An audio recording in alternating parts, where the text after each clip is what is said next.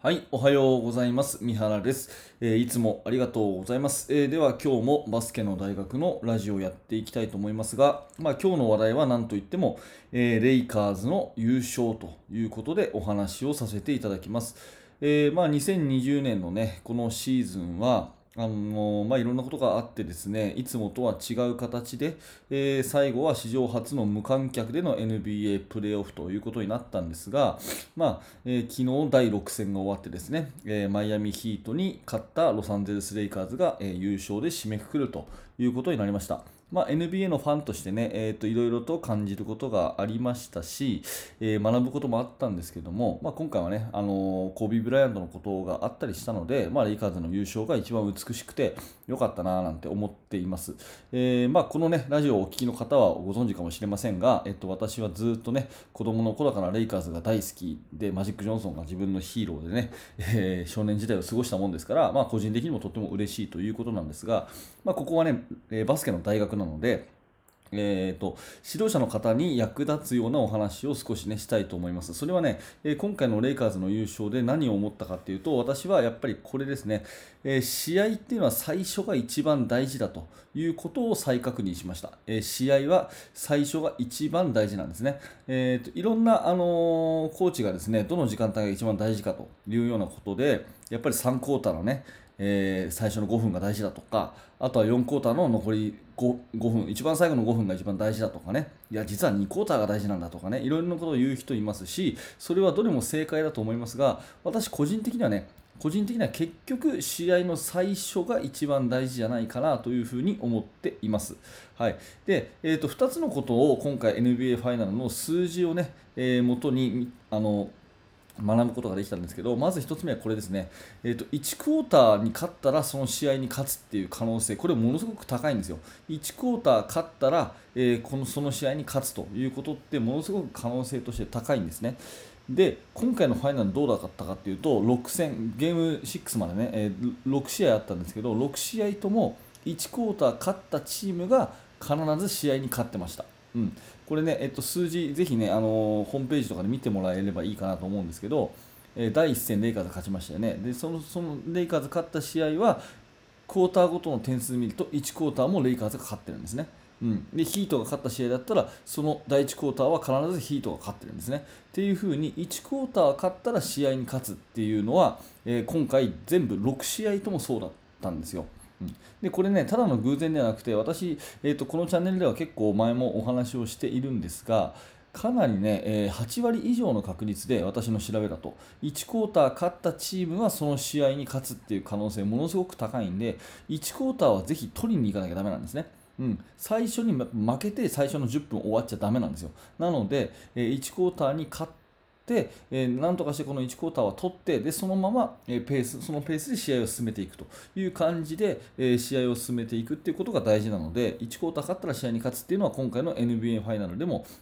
まあ、言えることかなということで、えー、一つ学びになったということです。えー、そしてもう1個はですね、えリーグ戦は第1戦に勝ったらそのシリーズを勝つということですね。まあ、この NBA の場合はね、えー第7戦まであると最先に4勝した方が勝ちという、えー、仕組みでやってますけれどもこれちょっとねいろいろ調べてもはっきりした数字出てこないんですが私の感覚だとそのシリーズ第1戦に勝った方がシリーズそのもの勝つっていうのは多分これもやっぱり8割ぐらい高いんじゃないかなと思うんですね。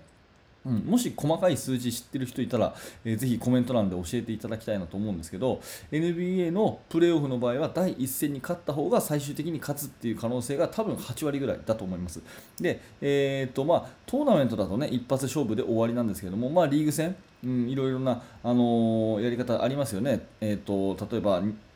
同じ学校と2回連続で試合するとか3回連続で試合するとかね。そのうち最初に2本取った方が勝ちとかっていうのはあるんですけれどもそういうのも全部最初の第1戦に勝った方がその後圧倒的有利ってこれ間違いないと思うので、えー、まあ、今回のね、えーと、NBA ファイナルもレイカーズが最初に勝ってで、まあ、ヒートが途中巻き返したけども結局最初に勝った方が勝ったということになりました。うん、なので、まあえーと、私の学びとしては試合の最初が一番大事であってでそれをもうちょっと深掘りすると1クォーターに勝つことが試合に勝つことだと1クォーターを取るチームの方が試合に勝つっていうこのこととあとはリーグ戦だったら第1戦に勝った方がそのシリーズ勝つっていうこの2つですねこれを改めて、えーと、レイカーズの優勝から数字で学んだということですね。まあ、結局ね、試合っていうのはあの一番やあの成功法としては先行逃げ切りなんですよね。先行逃げ切り、えー、逆転して勝つっていうのもあるけれどもやっぱり最初にですね、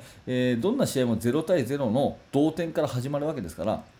最初に何とかしてリードを取ると、まあ、例えば6点とか8点とか3ゴール、4ゴール分のリードを何とかして取ってで1回リードを取ったら慌てるのは相手じゃないですか。1回リードを取ったら慌てるのは相手ですよね。負けてるのが負けてる方が慌てるわけですからだから0対0からまずリードを取るっていうこのプロセスを踏んでそしたらリードをしたらですね今度はもうゆっくり攻めて極端な話、えー、その後は全部あの同点でいいわけですよね、うん、最初の、えー、第1クォーター始まってからの3分5分のところで6点とか8点とかリードを取ったら残りの30数分間はもうずっと相手と同点でいいわけですよね。なので、やり方としては先行逃げ切りで0対0からまず最初リードを取ると。で、第1クォーターはリードして終えると。そしたら2、3、4はずっと同点、同点でいいという、こういうまあ試合運びのイメージっていうのが一番の成功法かなというふうに思いました。えー、まあ今回ね、ロサンゼルス・レイカーズが優勝ということで、一ファンとして楽しませてもらった部分もあるんですが、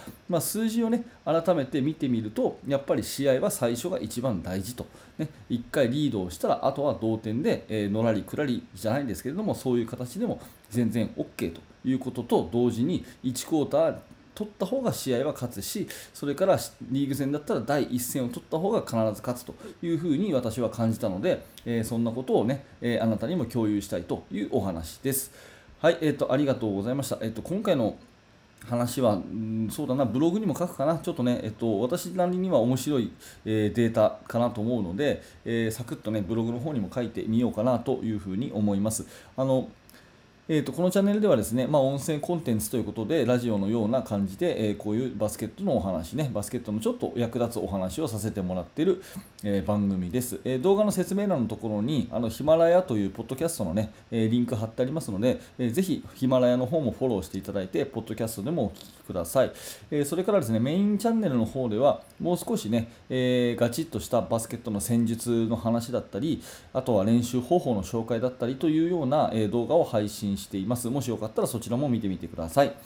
はい、えー、最後までご視聴ありがとうございました。三原学でした。それではまた。